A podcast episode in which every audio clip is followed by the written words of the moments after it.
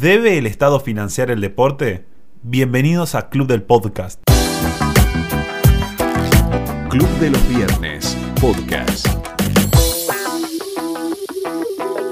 Bueno, y bienvenidos a una nueva edición de Club del Podcast. Mi nombre es Ari Waters y en esta ocasión eh, queríamos traer a colación algo que está muy insertado en la coyuntura actual y es el tema del deporte. Y muchas veces nos topamos con puntos de vista morales acerca de lo bien que le hace el deporte al ser humano como justificativo para incentivarlo desde el Estado para un desarrollo correcto de la, de la infancia, de la niñez, del deporte como herramienta social para salir de una situación, como lo vemos en Argentina muy repetitivamente con los jugadores de fútbol, y el caso emblemático el Diego, obviamente, pero vemos al deporte como una herramienta para salir de una situación, eh, muchas veces también por el tema de las adicciones, el deporte es un gran salvador, por el tema de las enfermedades mentales, el deporte también es un gran salvador, y debido a todos sus beneficios, estaríamos pensando si es indicado incentivarlo desde el Estado, como se incentiva todo en Argentina. En realidad, por peso relativo, si vemos que podemos incentivar desde el Estado cirugías plásticas o cirugías de cambio de sexo, ¿por qué no podríamos incentivar el Estado? Porque de forma relativa hasta lo puedo justificar, digamos. El problema es de forma moral, si te debemos incentivar el, el deporte. Más allá de un tema utilitarista, como decir, debemos incentivar la investigación científica y lo cierto es que si incentivas la investigación científica vas a tener más papers, seguro, a costa de la comida de muchos chaqueños en Argentina. Y mm, por otro lado también, obviamente, como es el Estado el que acomoda políticamente a las personas para que hagan sus investigaciones, vas a tener papers como el del Rey León, ¿no? Pero el caso acá es moral. Debemos ver más allá del utilitarismo que vamos a hablar porque hasta es ineficiente financiar el deporte, vamos a ver con muchos esquemas, vamos a ver cómo funciona el fútbol en Argentina, por qué vive en una anarquía el fútbol actual y por qué eso es eh, lo más eficiente que, que existe. Vamos a ver los esquemas de los países comunistas, de los países capitalistas acerca del deporte. Y debemos ver el caso que pasa con los deportistas olímpicos que mm, han tenido muchos percances, por lo menos los argentinos, debido a las, a las cuarentenas, no han podido entrenar. Y sin embargo, hemos recibido algunas medallas, fruto del esfuerzo personal de, de muchas personas. Y en base a eso, en base al gran esfuerzo que han hecho, que son ejemplos de lucha, y que son ejemplos de lucha y de trabajo, debemos incentivar ese modelo lo cierto es que a primera vista diría que no. Pero vamos a hacer un análisis con todo el resto del equipo. Estoy con miembros del Club de los Viernes Entre Ríos, con Gastón Révora, Nacho Jurado y Francisco Brun. Y para arrancar hay que ver dos cosas. Primero, justificarlo desde el punto de vista moral, desde el punto de vista teórico. Y otra de justificarlo desde el punto de vista en el contexto argentino en el que estamos, de si es útil, de si no. Obviamente, eh, hay muchas justificaciones, por lo menos decir, bueno, pero financiamos cosas que son mucho más inútiles. Y decir eso, para mí, es como decir, eh, no me dejo de drogar porque vos consumís alcohol, que es peor, o, cosas así, esos argumentos que, que, escucho regularmente, o no dejo de fumar porque tal cosa es peor, o cosas así, es como que el hecho de que haya cosas que son financiadas por el Estado y que están mal, no implican financiar cosas que son moralmente superiores no, no es un punto de vista para partir de eso. A partir de ese punto, quiero arrancar la discusión. ¿Cómo, cómo les va, chicos? Yo vengo a plantear una posición que, si bien no es 100% firme, o sea, estoy abierto a escuchar diferentes opiniones, diferentes pensamientos. Acá no vengas sin posiciones firmes. Acá tenés que plantarte, defender la muerte. Me planto, pero no importa. no somos de cambiemos. Claro, no somos de cambiemos. No somos, de, Tibiemos. Eh, me planto, pero no reflejaría el 100%, pero no importa. Entiendo. Mi punto es, a ver si trato de convencer a algún oyente o vendeme, algún... Vendeme tu opinión. mi postura es, coincido con lo que vos decís hasta cierto punto, pero digo, parte del por qué sí debe financiarse el deporte desde el Estado Obviamente que la posición ideal filosófica sería que no, que la financie solamente el privado. Sí. Pero viendo, uno de los argumentos fáciles sería, pero si el resto del mundo lo financia, ¿por qué nosotros no? El Ajá. tema es, el resto del mundo hace las cosas bien en, en otras cosas. el resto del mundo no. tiene menos impuestos. Por eso, el resto del mundo tiene un montón de cosas que se hace bien, entonces si vamos a copiar, copiemos lo bueno y no lo malo. Sí. Bueno, eh, sería, ¿por qué sí? Vos decís, desde un punto moral, ético, hasta económico, sería, primero que es súper inclusivo, Ajá. inclusivo de gente, Sí, sí, sí. No hay Seres nada humanos- más. Estamos de acuerdo, no hay nada más inclusivo que el deporte. atraviesa todas las clases sociales, que hoy cada vez hay menos en Argentina porque Sí. o sos rico o sos pobre, no hay punto medio, pero eh, es un modo de inclusión, un modo de ascenso social que no te lo permite eh, cualquier otra profesión. Y desde el punto de vista de, primero generás patriotismo en el buen sentido, nacionalismo en el buen Sentido de sentido, pertenencia, sí, sentido pertenencia, que en Argentina está bastante golpeado últimamente en los últimos 20, 30 años, ayudaría a eso. Eh, lo vemos con la selección de fútbol. Ganó después de un montón de tiempo y los pocos que se animaron, que nos animamos a salir a festejar, que no estamos eh, subsumidos por la dictadura y, y- y todo lo demás, eh, había ganas de festejar y se sintió muy fuerte en todo el país. Entonces, ¿por qué no replicar lo que genera la selección de fútbol a niveles de otros deportes quizá no tan conocidos y generar este sentimiento de, si ya pasa ahora con los Juegos Olímpicos actuales, de querer mirarlo, madrugar y, y apoyar el deporte argentino, siendo que es escasamente financiado Claro, desde yo- el Estado. Yo no entiendo, o sea, entiendo ese punto de Y vista. ahí voy por qué. ¿Para qué sigo? Y lo termino de cerrar la idea. Sí. ¿Por qué digo esto? Genera también, a nivel económico, genera figuras mundiales en deportes que sí están desarrollados en otros países Sí, y eso genera que mayor cantidad de gente practique esos deportes, genera mayor sociabilidad, genera mejor hábitos en la población, no solo en los que lo practican, sino en el resto de la sociedad, genera mejores hábitos alimenticios, hábitos eh, deportivos específicamente, y eh, termina ayudando de alguna manera, por eso no solo mirarlo, si bien me apoyo en el punto económico de es mayor la satisfacción y la retribución que puede generar tener deportes de deportistas de élite o deportes grupales de élite, eh, como pasa en los países que hacen las cosas bien, que tienen, que siempre están peleando en casi todos los deportes, eh, las medallas de oro, los récords mundiales, etcétera, etcétera, y eh, ¿por qué no replicarlo acá? Obviamente que haciendo las cosas bien, copiándole todo, entonces bajemos los impuestos, acomodemos la economía y demás, y partiendo de ese punto de un Estado minarquista, cubiertas las defensas, seguridad nacional, educación, cambiando los programas educativos, haciendo todas esas reformas que se tienen que hacer, laborales, económicas y demás, desde ese punto, también copiarle ese sistema de financiar el deporte y que haya deportistas de élite y demás, porque genera todo esto que comento. Claro, yo lo entiendo y entiendo que para fundamentar el, el gasto, digamos, en, en deporte, digas, bueno, acá hay algo que parece bueno, que está muy bueno, debemos financiarlo eh, desde el Estado. Y eso pasa, para mí, literalmente, cada vez que el Estado quiere hacer un gasto, ves que algo está bueno, es la principal forma, ve que algo está que genera una buena sensación, dicen, bueno, vamos a, a financiarlo, lo financiás y cuando lo financiás pasan dos cosas. Primero, vas a proliferar, obviamente, más deportistas, lo que sea, y después vas a estancarte, porque pasa eso. O sea, el equilibrio anterior, que era que estás en cuarentena, que no los dejas de entrenar, obviamente el equilibrio siguiente va a ser mucho mejor porque lo estás financiando, lo estás facilitando.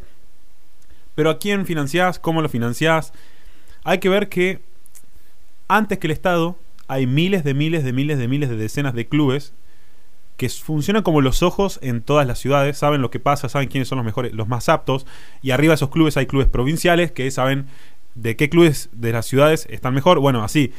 Y, y ver que literalmente en el fútbol argentino, que tenemos deportistas de élite, ya, ya tenemos una gran exportación de futbolistas, por, por más de que no estemos pasando en un gran momento, creo que hay una gran proliferación de futbolistas.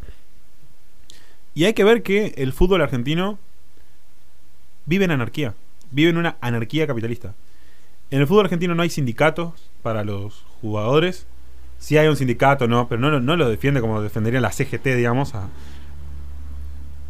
hay un sindicato, no hay un salario mínimo. Ellos ganan por productividad, no hay un salario mínimo, o sea, el- no se cumple, no, no se cumple el salario mínimo. Se gana por productividad, literalmente, o sea, es como el capitalismo, o sea, uno gana según lo productivo que es, los goles que mete, cuántas pelotas eh, logra robar, lo que sea, si sos mediocampista, cómo hace fluir el juego, o sea, ganás en base a tu productividad. Y yo creo que el fútbol no necesita un apoyo del Estado, al contrario, o sea, necesita que el Estado salga del medio y una, un- una gran ventaja sería que le eliminen el cepo a, a estos clubes. Yo creo que justamente el problema económico argentino provoca que los clubes de fútbol hoy no puedan comprar o les resulte totalmente inaccesibles jugadores de afuera que solamente tengan que confiar en sus inferiores. Entonces, a mí me parece que desde ese punto de vista, lo que mejora toda la situación, todo el marco, todo el contexto, o sea, si tenemos personas que están marginadas de la sociedad debido a que hemos hecho políticas económicas que son nefastas, hemos marginado muchas personas a la pobreza. Yo no creo que una, o sea, una nueva planificación del Estado por parte del deporte haga que esto cambie de situación. Podrá paliar algunas cosas y se podrá necesitar tal cual en el contexto que estamos en funcionamiento institucional que haría que un equilibrio donde el Estado capaz financia clubes mucho más chicos sea mejor, puede pasar eso.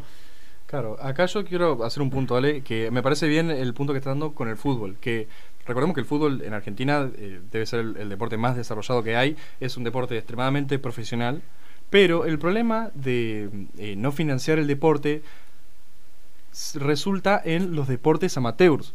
¿Por qué? Porque justamente la gente no, no, no puede, no se da a conocer esos deportes, ya que no tiene ninguna inversión y mm, la infraestructura que hay es nula prácticamente y eso consecuentemente hace que el nivel sea muy bajo. Por eso vemos que ahora, por ejemplo, los Juegos Olímpicos, además de que estuvieron eh, medio año encerrados los deportistas sin poder entrenar, la infraestructura que hay son deplorables. ¿Y eso eh, y qué sucede con eso? No hay no existen privados que quieran invertir en eso porque simplemente lo único que se ve hoy por hoy es fútbol y algo de básquet y, Sí, y yo- algún que otro deporte más. Hay, hay varios puntos para tocar. Primero, es un tema cultural. Obviamente que las inversiones van a estar destinadas a la parte del fútbol. Sacando eso, también de nuevo está in- involucrada en la economía, porque el fútbol argentino en un momento también fue amateur. Y literalmente los jugadores trabajando albañiles iban Fue, a- fue amateur hace 80 Bueno, años. pero se capitalizó durante 40, 50 años fue amateur, Porque se se, capitalizó que- y hoy tenemos, o sea, de tantos años de probar con clubes, de, de- de buscar el camino en un, en un mercado mucho menos represivo, encontraron la forma y hoy tenemos clubes valuados en millones de dólares. O sea, Claro, pero vos, vos fíjate que también, o sea, nosotros tenemos en Argentina nuestros deportes pro- profesionales, pero vos te vas a Europa o a otros países más desarrollados y el, el número de deportes que ya eh, dejan de ser amateur es mucho más grande. Pero eso porque tiene que ver con un contexto económico. Además, Sí, obviamente, todo, o sea, eh, digamos, la economía tiene que ir de la mano con esta eh, inversión. O sea, yo, yo creo, como vos, que lo ideal es que el Estado no financie el deporte, pero me parece eh, eh, muy lógico y me parece eh, que daría muchos beneficios, digamos, financiar y, y dar ayuda a los deportes amateur para que se puedan desarrollar. Es más, agregaría que no necesariamente debería financiarlo el Estado. Está bien. El Estado puede promover con políticas públicas, que se hace muy fácil porque es cuestión de voluntad política, Sí. que los privados lo financien y no solo el fútbol. ¿Ustedes están de O sea- acuerdo, por ejemplo, en el fútbol, con el fútbol para todos? No, Ok. ¿Por qué? Porque beneficia a un deporte que está totalmente eh, ya capitalizado. eh, no, el, fu- el fútbol no tiene problemas. Ahora, que el fútbol en Argentina esté totalmente desarrollado y no necesite de, un de que lo financie el Estado con fútbol para todos, no lo hace moralmente inferior a los otros deportes. Así como te digo, ¿por qué no financiar el fútbol? Porque puede venir otra persona y decirte, no, pero antes que, que incentivar deportes amateur, quiero que incentives el fútbol. Y ahí ya pasa a ser una cuestión de opinión. Porque a algunos les parece que es mejor financiar el, el fútbol y a otros les parece que es mejor financiar otra cosa. Porque capaz uno juega handball y dice, bueno, yo quiero que se financie el handball porque está en desarrollo, no hay, no hay, ok, no, hay cancha de, de suelo deportivo para que jueguen. Y, y, yo lo que digo es, pasa a ser un punto de vista, o sea, ningún deporte es moralmente superior a otro. Y está bien. Capaz algunos deportistas incursionan en, otro, en, otras, en otras artes, digamos. Pero si no financiamos el fútbol, ni el fútbol para todos, ni financiamos eh, los clubes de fútbol, también por qué financiaría otros tipos de, de deportes. O sea, si no, si no pasa por ahí. O sea, me parece que pasa a ser una cuestión de opinión. Claro. ¿Qué deporte financiamos? Y no, no a un... un- eh, si- sé que el deporte trae, trae muchos beneficios. El tema es qué pasa cuando el Estado interviene. O sea, ¿qué pasa cuando el Estado se entonga con la AFA, por ejemplo? Ensucia todo el fútbol. ensucia todo. Pero repito en este punto, no necesariamente lo debe financiar directamente. Por eso digo que con políticas públicas que promuevan la inversión privada en los deportes amateur, se podría solucionar. El tema es que literalmente a el Estado o los que manejan el Estado, cualquiera sea el color político, no les interesa. el, el problema es Porque que... es más fácil Sí. gastar O en sea- lo que hay, poquito, no darle bola porque no, no mueve el perímetro de los votos. Es que los deportes, el mayor ingreso de los deportes, su motor financiero son, que son las promociones, digamos. Sí, el merchandising. Claro, la el deporte publicidad. en sí mismo no es una actividad productiva en el sentido de la manufactura o, o de algo por el estilo, ¿no? Primero la marca tiene que ganar eh, dinero vendiendo con un, con un, de una forma productiva, tiene que producir, no sé, las calzas, la, la bebida energética, y luego la, la marca va a tener dinero para financiar a los mejores deportistas para que usen su marca. Bueno, Entonces el, el circuito empieza, para financiar el deporte, el circuito empieza antes, digamos, me parece a mí, con la economía argentina. O sea, por eso digo, no creo que si el, el Estado argentino ha- haya relegado a tantas personas a la pobreza, la haya hecho vivir en villas, le haya sacado hasta las cloacas para vivir, no creo que venga el Estado argentino a ayudarlas, porque creo que primero se ha demostrado que es incapaz de, ejecutar una política pública a largo plazo en Argentina. Entonces la mejor política pública es la no política pública, la desregularización. Y el tema pasa por un tema económico nada más, me parece a mí. Porque, aparte, ¿cuántos deportes hay? ¿Y por qué, por qué no, no volveríamos a financiar el pato? ¿O por qué no financiaríamos el polo? ¿O por qué no financiaríamos...? o- porque hay cientos de deportes amateur. ¿Hasta dónde llegaríamos? ¿Hasta dónde llegaría la billetera del Estado para... ¿Cuántos deportes vamos a financiar? ¿Son 100, 200, 300? Financiamos tanto béisbol como softball como otros deportes. Financiamos básquet, financiamos automovilismo. ¿Cómo financiamos automovilismo? ¿Cómo ponemos el Estado a que intervenga en el automovilismo? O sea, Ya intervino. está bien. ya pasó. Para mí eh, es totalmente subjetivo, es totalmente opinable, eh, pero podría darse lineamientos de qué deportes sí promover. Eh, O sea, hacemos una regla De Pareto, por ejemplo, el, los- el 20% de los deportes que contengan el 80% de los deportistas financiamos eso, o sea, la lo que mantenga la, la- la mayor cantidad de personas. no, no, podría ser, por eso digo es totalmente opinable. Podría ser eh, que a los deportes que ya están más desarrollados como básquet, fútbol, tenis y demás, Claro, pero además- no darle tanta bola Está bien, y lo sí al eso. resto, ¿me entendés? Lo entiendo, pero para desarrollar los deportistas más. que no estás financiando, le estás sacando de recursos. ¿Y cómo sabemos que los deportes hoy que son amateur no van a ser deportes profesionales el mañana? Y, lo estás desfinanciando para financiar los deportes que a vos te parecen que, que van a ser buenos. O sea, si no elegís bien los deportes, estás perjudicando a deportistas amateurs que no tienen recursos porque le estás cobrando impuestos para financiar otros deportes. Y ahí vas a relegar a un montón de personas totalmente a la eternidad del amateurismo.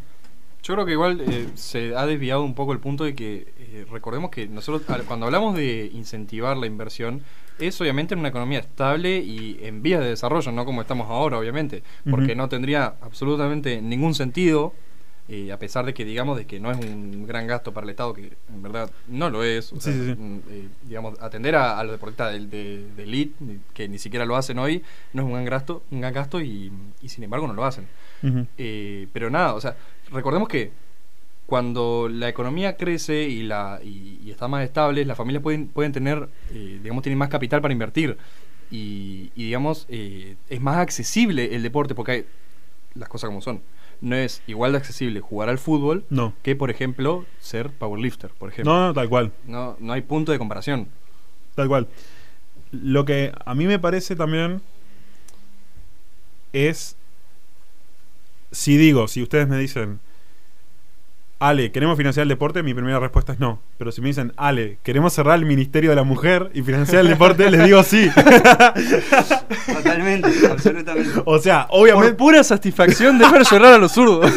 No, o sea, porque me parece que existe la utilidad marginal del gasto del Estado. O sea, hay dinero que va a estar mejor gastado y gast- sacar esa financiación claro, claro. a hacer una inversión más productiva en el que es deporte, que está obvio. O sea, no sé quién fue hace poco una, una, una política argentina que dijo, no, cuando yo entré al Ministerio de la Mujer en Provincia de Buenos Aires era solamente acomodar, digamos.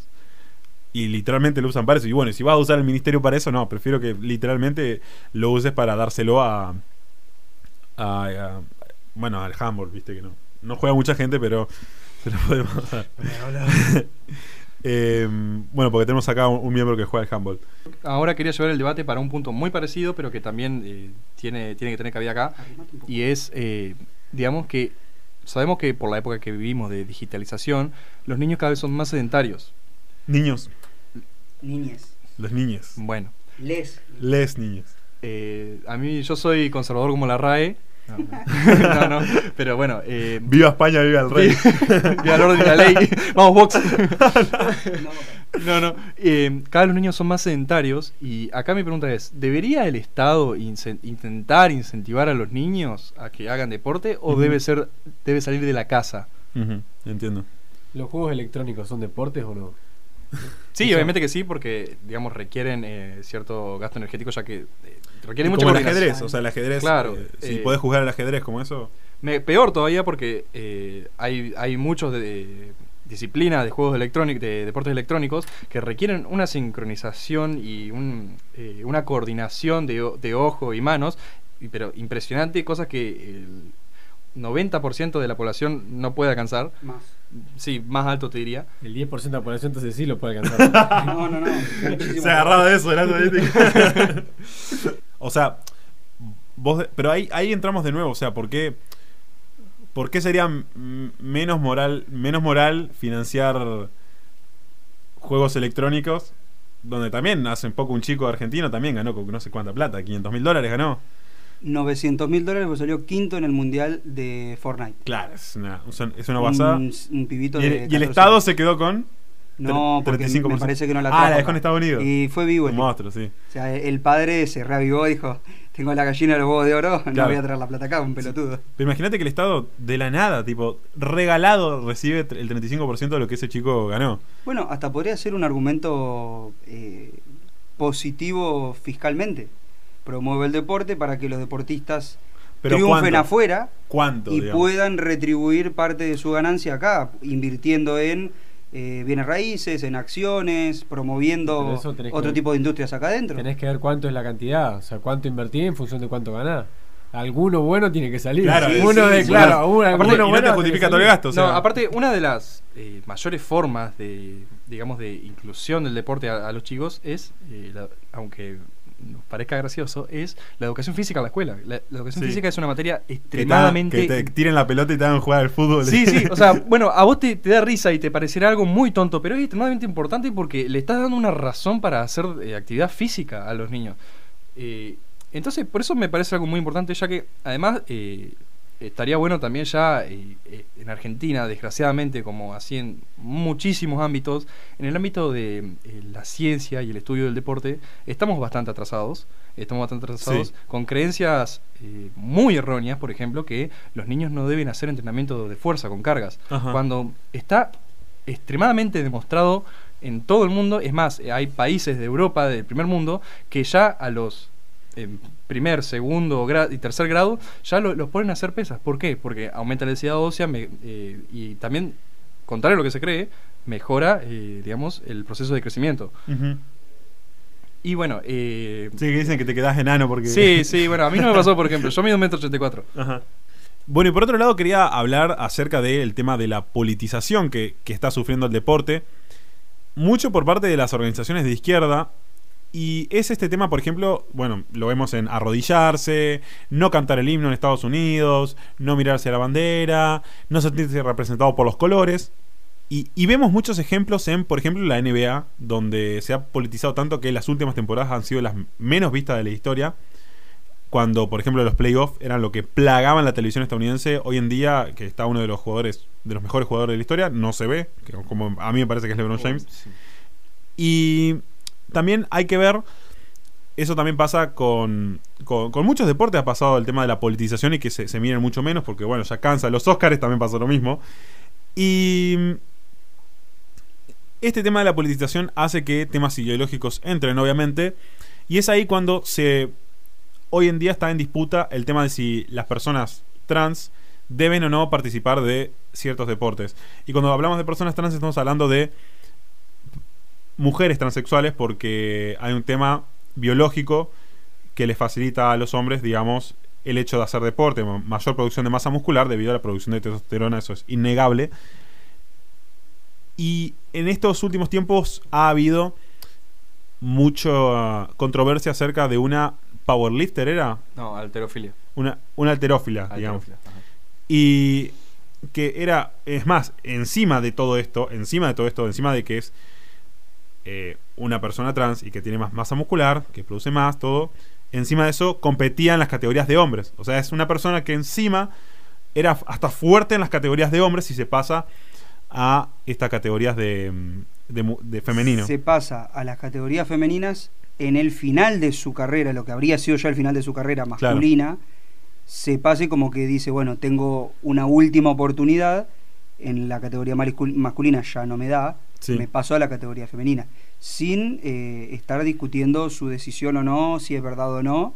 Eh, la decisión estuvo, la decisión se tomó, eh, siguió, entre comillas, las reglas que establece el Comité Olímpico y demás en cuanto a niveles de testosterona, cantidad de drogas que puede utilizar y demás, pero la realidad es que compitió, clasificó, muchas de las que competían contra ella, más allá de que no prosperó en, en avanzar de rondas y ganar medalla, decían que era En verdad- injusto. En verdad, eh, lo que sucedió es que, bueno, justamente en la disciplina que competía ella, que es la alterofilia, eh, hay un cierto rigor técnico por, mediante el cual eh, hay jueces y te evalúan cada levantamiento.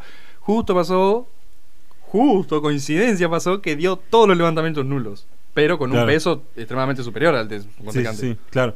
El tema es que no es una mujer trans que no haya pasado por la pubertad, digamos, porque una vez que, que una persona, si se quiere iniciar un proceso de hormonización y no quiere tener altos niveles de testosterona, no tiene que pasar por la pubertad masculina, porque en la pubertad masculina vas a desarrollar niveles de testosterona muy altos que es imposible luego de, de bajar. Por más de que estas deportistas estén tratadas con, con hormonas para que, que no tengan un alto nivel de testosterona, lo cierto es que siguen teniendo muchísima más testosterona y encima eso no desalienta la producción de masa muscular que ya tienen y todo eso dejan, yo creo que dejan una desventaja a toda la categoría Eh, femenina. Sí, y recordemos que así como por ejemplo en las ligas de, de culturismo natural eh, hay test antidoping, pero hay varios métodos para poder falsear esos esos test. Eh, y, as- y supongo yo que bueno en, eh, esto, estos test que hacen en los Juegos Olímpicos para medir sus niveles de producción de, testo- de testosterona se han de poder trampear. Eh, es, una, es una cosa que no tenemos confirmada, pero que Sí. es muy probable y no se puede descartar. Sí, me parece que tenemos que ir al core de la cuestión, que es el espíritu del deporte. Digamos, ¿qué queremos demostrar con el deporte? ¿Qué queremos demostrar con los deportistas profesionales? ¿Qué, qué, qué es lo que queremos? Y, y queremos demostrar el límite al que puede llegar el cuerpo humano en una disciplina. Y ciertamente tenemos que tener en cuenta el contexto biológico por el que esas personas pasan. O sea, si hay uno de los. Hay dos tipos de organismos que pueden. que pueden hacer deporte. Uno que produce testosterona en masa. Y que puede pasar que el tenista número 200 le gane a la mejor del mundo, que fue Serena Williams en un partido. Y tenés otro de, lo- de los organismos que no produce tanta testosterona, entonces le, le es mucho más difícil producir masa muscular. Entonces estaría bueno ver hasta dónde llegan, hasta dónde llegan.